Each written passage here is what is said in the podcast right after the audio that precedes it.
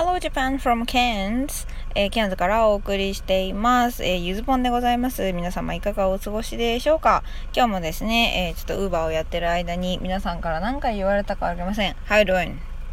はい。How are you doing? って言ってるんだと思うんですけども、時々 How you going? ってことですね。Going にも聞こえるというような、えー、ケアンズから収録をしています。えっとね、今回の収録は質問をいただきましたので、はい、そう、質問をね、もらったんです。めちゃくちゃ嬉しい。なんでちょっとそれにね、真剣に答えてみましたよという収録でございます。ノートもね、同じように、あの、アップしてますので、活字で読みたい方はそちらからどうぞ、概要欄にリンク貼っておきます。ということで、まずですね、あの、質問の方から読ませていただきたいと思います。ノートのコメントでもらったものです。今回も楽しく勉強させていただきました。僕も冗談が好きで言いたいのですが、英語が未熟なので言葉が出てこなくてぐぬぬってなります。きっとゆずぽんさんにもそんな時があったのかなと思うのですが、どう対処されていましたかということでですね。今回も、もですよ、皆さん。人ってひらがな一文字で幸せになれるんですよ。ご存知でしたか？いつも楽しく読んでくださってるようで、もう感謝感激、妖怪飴玉フラッシュをズーミンさんに差し向けたいところですね。はい、迷惑だと思うんでやめときますが。ということで、のっけからとんでもないテンションですいません。あの、安定の1日フル稼働のうち深夜治安いまいちのマックの駐車場のね、あの、車内でこちらの収録も撮っております。はい、ノートも同じところで書いてます。はい。何やってんだろうね。まあ、あの、英語でなくてもですね、やっぱりなんかこの手の質問ってね、ちょこちょこ受けるんですね。っていうか、あの、母語で喋ってる時の場合は、質問っていうより呆れ笑いとともに言われることの方が多いです。まあ、例えばなんですけど、よう喋るなとか、口の回る小娘だこととか、なんかお前んちは静かな時がないのかとかね。あと、まあよく次から次へと言葉が出てくるねとか、どうしたらそんなにうまうまいこと面白い返しができるのとかですね。はい。この中の1個は妄想です。さあ、どれでしょう？はい、あの、しょうもないおふざけはさておきですね。質問は至って普遍的というか、このぐぬぬってね、すっごく普遍的だなと思うんですね。まあ、英語だと母語との差が大きい分、それを感じやすいっていうだけで、まあ、日本語で喋ってたってうまく言葉が見つからないなんてことは本当によくあると思うんです。でも特に日本というか、まあ、日本語はかな？は、まあ、日本は言語構造的にも文化的にも、あとまあそこまで詳しいわけじゃないんですけど、まあ地政学的にもですね、言語化とか名言を避ける傾向にある気がしてます。まあ、だからそもそも英語圏なんかと比較した時に、言語云々の前に喋り言葉が発達してないような気はするんですね。まあ、例えばですけど、言わずもがなとか、皆まで言うなみたいな雰囲気が強い、まあ、空気を読むとかもそうですよね。ってことは、なんか和をもって尊しとなすといえば、まあ聞こえはいいし、おもてなしマインドなんかは海外からね、賞賛の的になったりもします。だけど、まあ、こと英語学習、そしてまあ英会話ね、特にね、ここになってくると、文構造の違いうんぬんじゃなくて、そもそも大前提として、日本人は自分の思いとか考えをね、明言する訓練を受けてきた機会がね、少ないような気がします。学校でのディベートなんて、私の記憶の中では形ばかりのものが多かったし、まあ、もう今は違うのかもしれないですけど、就活なんかの面接には模範解答があるでしょ？で、まあ、それをいかにもっともらしく自分っぽく作り込めるか。やっぱり正解に帰着しようとする構造ばっかりが目につくんですけど、もうこれは私が長年塾講師として中学生を相手にしてきたからなんですかね。本音で言っちゃうとですね、英会話なんて学校のテストやねんだ、唯一の無二の正解なんてあるわけないだろうと。これが本音でございます。まあ、そもそもコロナ前は誰もソーシャルディスタンスなんて言葉は使ってなかったですよね。この1単語だけでもわかる通り、言葉そのものがですね、人間のこう、生活というか、生き方生活様式ですね。に、まあ、合わせて、栄枯盛衰を繰り返してるわけですから、そこに完璧とか正解とか求めること自体がですね、まあ、長い目で見たらナンセンスなわけです。もちろん、その時代の正解とかはあるけどね。でもだから、そういうふうに長い目で見たら、正解とか完璧とかないんだから、ま、地域的に見てもそんなことないんだから、なんかこっちの地域ではこういうけど、あっちではこういうってことなんて当たり前じゃないですか。だから、そんなことよりは、そんなことってあえて言っちゃいますけど、自分の中にある何か、こう、もやもやしてる何か、言葉にまだなってない何かを自分なりに探り探り、なんかね、あれこれじゃない、あれじゃないと試着する感じで、しっくりくる言葉を当てはめて表現できることが尊いんじゃないかなと。めっちゃまとめるとですね、自分の言葉で喋れる子は強い。これにつきます。まあ、これは多分私の信仰の一つと言っても過言ではないような気がします。私が敬愛してやまないね、若松英介さんも同じようなことをおっしゃってました。ただ、あの、私の言葉よりもっとあの、美しいけど素朴な、誰にでも届く言葉でね、はい、言ってました。とですね、まあ一応ここまでが前置きなんですけど、はい、長えよって話ですね。まあこの手のことはですね、私は結構一生ぐずぐずぐずぐず言ってられるので、質問を受けた直後のあの生柑橘のね、回答を本編として、あの、質問者さんにお送りしようと思います。ってことでですね、前置きは終わりです。ここからが本編。だからこの質問を最初に受けて、まあ、まず思ったことなんですけど、うまい返しに関して一番ぐぬぬってなってんのってプロのコメディアンじゃねね。まあ、このね、質問のそんな時があったって言ってくださってるところからも察するに、まあ、私はそれを乗り越えたとか、あの、もうそうではない人、まあ、言うなれば元グヌヌ族とでもね、捉えてくださってるようです、私のこと。これはとってもありがたいことなんですけど、まあ、あの、言ってしまうと別に日本語でも英語でもですね、私の生活は相変わらずグヌヌだらけでございます。はい。グヌヌ族に囲まれて暮らしております。だからまあ運転中とかね、ポケーと真顔でお夕飯食べてる時とか、なんかまあ YouTube とか適当なの流しながら、とかなんか寝る前とか、不意にこうなんか、ああ、ああ、こう言えばよかったで、もう本当に面白いことに限らず、一人反省会なんて日常茶飯事だし、まああの時なんて言えばよかったんだろうって、未だに答えの出ないシーンだって、それはそれはあります。だから最近は特にね、あの、ウーバーの配達員で運転する時間が増えちゃったからね、まあ考えてますね。そう。で、しかもなんか次同じような会話が発生したら、もうこう答えようかなとか、こう答えたらどうかななんて、もうイメトレまでしてますね、妄想の世界で。そう、安全第2位に。いや、良くないですね、これはね。はい。ということでね、安全第1で、はい、配達もしていきたいと思いますけれども、気をつけます。で、まあ、ここまでが一応最初に思ったことではあるんですけど、この質問してくださった方が聞きたいのって、こういうなんか、私だってまだまだですよとか、なんか、みんなも同じですとか、なんかそういう混ぜっ返しような答えじゃないと思うので、ちょっと真剣にね、考えてみました。配達しながら。そしたらね、道間違えたよ。お客さんほんとごめんって感じですけど。はい。ということで、まあ、ここからがね、前置きからの第一印象からの、えー、具体的なテクニックを考えてみたんごのコーナーでございます。はい。お待たせしました。えテクニック編ですね。はい。ゆずぽんのテクニックということでね、話していくんですけど、まあ、あの、先日ちょっと書いた記事よろしく、ここからはあの、私なりに意識してることとか、具体的に使ってる方法論的な話をサクッとご紹介していきます。まず、これね、あの、とっさに言い返す前にの話になっちゃうんですけど、自分の中でのパターンとか、鉄板ネタを構築するっていうことをお勧めします。で、これをやっておくことで、自分の発言で人が笑ってくれたことに対しての成功体験が作れるんですね。まあ、とっさの会社の前に自分のエピソードトークとかトリビアとかで人がこう笑ってくれたり、へーって感心してくれたり、なんかこうリアクションが、いいリアクションが得られたっていうパターンを重ねて自信をつけましょう。あの、言ってしまえばですね、人前でお芝居したこともないのに即興劇に上がらされたら大変なことになりますよね。そう、なんかポルノの、ポルノグラフィティの歌詞になんかそんなのがあった気がしますけども。なんか舞台の真ん中で立っているだけなのだからみたいな、悲劇なんだろうみたいな、なんかちょっと明確に出てこないですけど、ありましたね。はい。まあだから、まずは練習できるものからやろうって話です。で接客業って、その点、同じような質問とか場面がね、繰り返せるから、実験にはね、ぶっちゃけ最適なんですよ。でまあ、もし不発でも、そもそも、何ですか、接客中は一応仕事がメインであって、その実験はね、サブであるべきなので、そう、ずっとそれにかかずらってもいられないので、メンタル的に引きずることもないのでおすすめですと。で、まあそんな感じでね、あの、もぎ取った人笑いの事例集は、あの、別のノートのね、記事にまとめてるので、興味がある方はぜひノートから読んでみてください。で、まあこれは、えっ、と、これ、今から話すことは、私は多分日本語でもやってるらしいんですけど、友達とか曰くね。これね、あの、人が私との会話で使った冗談は、私もこすります。まあ、めっちゃまとめると、相手の語彙で喋るっていう話ですね。相手の語彙を使う。他の人が言ってた面白い表現を、まあ、また別の人に使うなんていうのもありです。あの、パクってください。日常会話にね、いちいち著作権とか表彰とかつける人いないんだから、もうそれはそれはパクってください。ってことで一例を挙げます。あの、他のね、記事で言及したあの、バイト先の中の、まあ、とある上司はですね、えっ、ー、と、まあ、研修生というか、研修中のバッジをつけている間、スタッフのことをですね、She has a Chinese name とかって冗談を言うんですね。これ理由わかります？あの、研修中の人がつけてる名札を考えてみてほしいんですけど、名札がこれね、実名じゃなくて、えー、トレーニングなんですよ。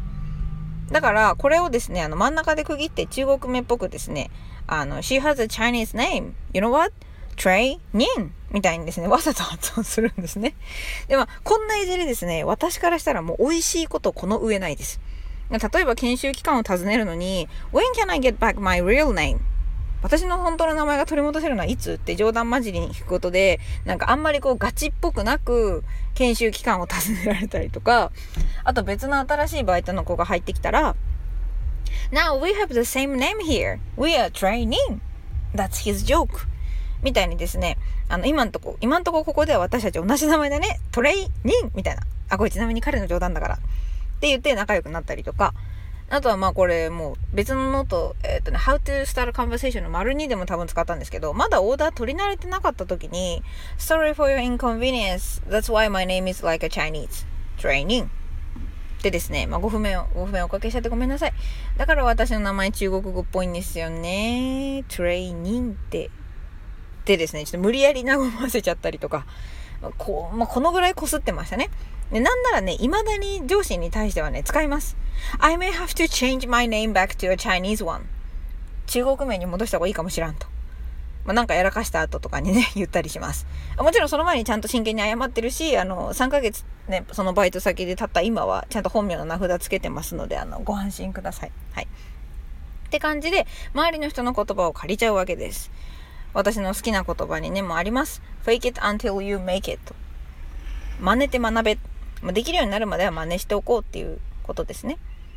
で、まあそれからこれはちょっと言葉云々ではないんですけど、正しいかどうかよりもですね、冗談なんだけどさ、これっていう雰囲気を表情とか声のトーンとかで出せるのが楽な気がします。まあ、演技指導できるような身分でもなんかね、キャリアでも何でもないんですけど、そう、そんなこともあります。私はちなみに欧米の人の片目だけ上げるのとかなんかこう片口の片側だけ上げるようなニヒルな表情が作りたくてですね練習してたら右眉だけうまく上げれるようになりました結果的になんかねあの顔の左右非対称度を上げてしまったような気もします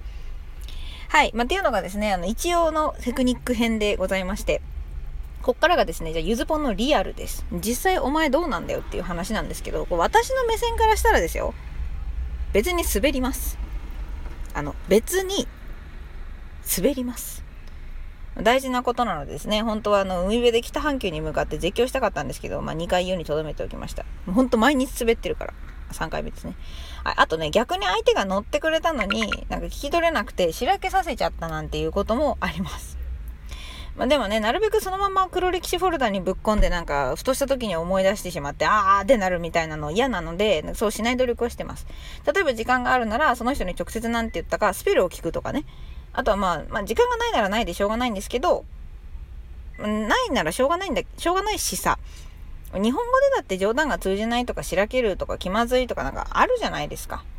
ってなわけで、まあ、自分の中ではあのかなり角度の高い、確率度の高いネタをですね、ちょっと得意になって使ったらあの墓穴を掘ったこともあります。でそのネタをですね、大親友に話したんですけど、そしたらね、あの、それは氷点下通り越して絶対0度だわ、とですね、はい、滑り方に対しての最高評価をいただきました。あの、彼を笑わせられたのは嬉しいんですけど、出来事自体は全く喜ばしくないですね。はい、まさに何ありありがたいってわけです。ああ。そんなわけですね。まあ、この発出現の、あの、話はまた別の記事にとかにするので、お楽しみにしていってください。はい。ってことで、まあ、答えその3というか、項目その3ですね。まあ、そんなテクニックとね、リアルの、のベースにですね、私がどんなマインドで生きてるかっていう話なんですけど、だからといってですね、そういう墓穴掘ったりするからって、全方位に気を配ってると何にも言えなくなります。っていうのが、まあ、このマインドのところで言っておきたいこと。失礼なこと言っちゃったら素直にごめんっていう用意をしておきましょう。まあ、イメージトレーニング的にね。プライドとか恥を隠そうとしない強さっていうのを、まあ、大体の人は受け入れてくれます。で大体じゃない人たちはですね、あの、別にいいと思います。相手にしなくて。まあ、精神論ですいませんね。あと、あの、魔法みたいな方法があるわけでもなくて、がっかりさせたらそれはそれでごめんね。言葉という魔法の使い手では私はあるんですけど、だから何でもポイッとね、あのドラえもんよろしくできるわけではないんです。上達の秘訣ですかこれはですね、こけなれろです。ま、だんだん受け身も上手くなりますのでね、やってるとね。ってことで、まだ例のごとく例なんですけど、レンタカー屋さんのバイトでですね、お客さんを空港にお迎えに行った時のことです。うちのお客さんの例に漏れずですね、私はもうてっきり観光かと思って何の疑問もなくいつも通り尋ねたわけですね。Are you here for holidays? したらですね、助手席に乗っていたあの、おじさまがね、ボソッと言うんですね。なあ、フューネラル。わかります？単語。フューネラル。葬式です。もうね、この時の気まずさは本当にきつかったです、もう。これはちなみにやらかしたてほやほや昨日のことなんですけど、撮ってる時のね。もうね、穴があったら入りたい通り越して許されるなら私が棺桶に入りたかったです。はい。まあ、これはあの、こっからはね、完璧主義なとこのある自分に言い聞かせるためでもあるんですけど、自分だけのおしゃべりマニュアルを作るには試行錯誤しかないです。人を笑かすのが上手い人はですね、人より滑ってるんです。なんかマインドがお笑い芸人みたいなんですけど、まあ、別の例えで言うなら、お母さんが一番たくさんお皿を割るのはですね、お母さんが一番たくさんお皿に触ってるからですね。つまり母数の問題です。まあ、師匠のありがたい言葉をですね、ここに残しておくと、Life is progression, not perfection. 人生は進歩であって完璧ではないということでございます。はい。私はこれをあの部屋の壁にですね、あの、買って貼ってあります。はい。ってことで、まあ、ここまでが一応、あの、質問に対する、まあ、回答になるんですけど、最後にですね、あの、メッセージということで、ゆずぽんからお届けしようと思います。まあ、なんでアドバイスにしなかったとですね、なんかアドバイスってなんかあんまり私好きじゃなくて、おこがましい感じがするし、ってことで、まあ、あえてメッセージとさせていただきます。このね、質問してくださった方をはじめ、このぐぬぬ族とですね、日々睨み合いをしているそこのあなたへ。ぐぬんとの付き合い方を変えてみてください。まあ、あの、ぐぬぬを見る目を変えるっていうのかな。まあ、こういうの認知って言うんですけど、物の捉え方ですね。超絶雑に言うとなんか色眼鏡とか効果付きフィルターです。その人が何色の眼鏡をかけてるか、どんなフィルターをかけてるかで世界の見え方は違ってきます。簡単な例を出すと、運動会当日朝起きたら雨だったとしましょう。えー、最悪とか、あーって思った人は運動会をいいものとか活躍の場とか、まあ楽しみにしてた人ですね。逆に、当日雨で、わ、やったとか、しゃって思った人は、同じものに対しても、めんどくさいとか、辛いだけだから行きたくないなとか、勉強する時間が奪われるなとか、まあいないかな。何にせよですね、運動会に乗り気ではない人の発想ですよね。で、まあ、ここで問題なのはですね、運動会当日の運動会そのものと雨という出来事には、えー、いいも悪いもないってことなんです。これあの、私ね、脳科学者の中野信子先生の話、ラジオかなんかで学んだんですけど、まあ、彼女がね、よく出される例えで、雨が降ったのは運がいいことだと思いますか？それとも運が悪いことだと思いますか？っていう問いかけがあるんですけど、まあ、雨そのものに良し悪しはなくて、判断するその人の状況によるよねっていう話です。だこれをま認知と、まあ私はざっくり読んでるわけですね。これをね、ちょっとまあ具体的に応用したのがさっきの運動会の話です。で、質問者さんのコメントから察するにですね、まあ、ぐぬぬってなるのは、いわば、まあ、良くないこと、気持ちが良くないことですね。で、今のどこぞの柑橘みたいにですね、ポンポン冗談や言葉が飛び出すのが、まあ、良いこと、気分のいいこと。で、あの、まあ、思われてる気がするし、実際ね、このぐぬぬとポンポンっていう音的には、まあ、イメージ的にもぐぬぬはあんまりね、なんか硬そうで、ポンポンは軽そうで、なんかいい感じみたいな、噛み合っちゃってて面白いのもあるんですけど、でもですね、私が思うに本当は違うっていうのが答えだと私は思うんですね。いつだってその物事や出来事に色付けとか意味付けをしてるのは私たち自身の認知、捉え方でしかないと思ってます。で、年中考えてるとか、そのしょっちゅうぐぬぬがあるのはですね、言い換えれば成長したいからですよね。私はそれを素晴らしいことだと思うので、ぜひですね、もうずっとぐぬぬってなっててくださいっていう気持ちです。それはずっと成長してるってことだからね。もういいやって投げ出してない証拠ってことです。まあ、とはいえですよ。ぐぬぬばっかだとですね、まあ、たまに息切れした時にやめたくなっちゃうわけですよ。なんか四面楚歌みたいな気持ちになってね。なので、定期的に何ヶ月か前の自分を振り返ることをお勧めします。別に日記とか記録とかですね、まああるにして越したことないけど、普通に思い出してみるだけでも伸びが感じられていいです。これを感じるための鉄板ネタネタ作りというわけですね。成功体験がないと成長意欲って続けづらい、続かないと思ってるので。まあ、あの、これはあの質問に限らず、向上心強い人が燃え尽きないためのコツというか、まあ私自身の経験則です。できたっていうのばっか見ててもですね、なかなか成長しないし。だからって、あの、できないばっかり探しててもですね、まあ人間とか特に日本人そもそもこっち得意らしいんですけど、できないばっかり探してても気がめいっちゃいますよね。だから、あー、できないに、ま、今はって足してみるっていうのもおすすめなんですけど、そうすると、できない。でもちょっと前は、この間の、できた。もう、できないだったはずなんだから、きっとこれも、できたに変わるはずと。これが成長ってやつで、英語学習でも筋トレでも何でも同じなんじゃないかと私は思います。できたって嬉しいんですけど、本当にその喜びを感じられるのって、その前にぐぬぬとか、できないがあったからですよね。物心つくよりも前に意識せずともできていたこと、まあ、極端に言えば呼吸とかって、まあ、できたって思えないじゃないですか。息できたみたいな。でも、なんか、めっちゃ苦しく息止めてた後に息、って吸ったら、まあ、それはさ、なんか、嬉しいというか、まあ、安心がありますけど、感情が動きますよね。だから、あなたがね、できたを味わいたい限り、その影にできないっていう、まあ、別名グヌヌ族はですね、ついて回ります。だからですね、そいつごとですね。よしよしお前ら、一人ずつできたに塗り替えてやるから覚悟しとけよ。と、まあ不敵な意味でも浮かべてたらいいんじゃないかなと思います。もしくは、こんなに真剣にうまいこと言って人を笑わせようとしてる自分、おもてなし精神強すぎですごくない？って内心うぬぼれてもいいかもしれません。だって冗談が好きって人を笑顔にするのが好きってことでしょ？ま、答えになってるのかなってないのかですね。それはここまで読んでくださった方の認知次第ってことで、あの、諦めを、あ、締めを諦め逃げを打って終わろうと思います。ってことで、何かしらあなたの目から知らず知らず濁っていた鱗を叩き落とせていたら良好です。ありがとうございました。それではまたどこかでお会いしましょう。Thank you for listening. Have a good night. See ya!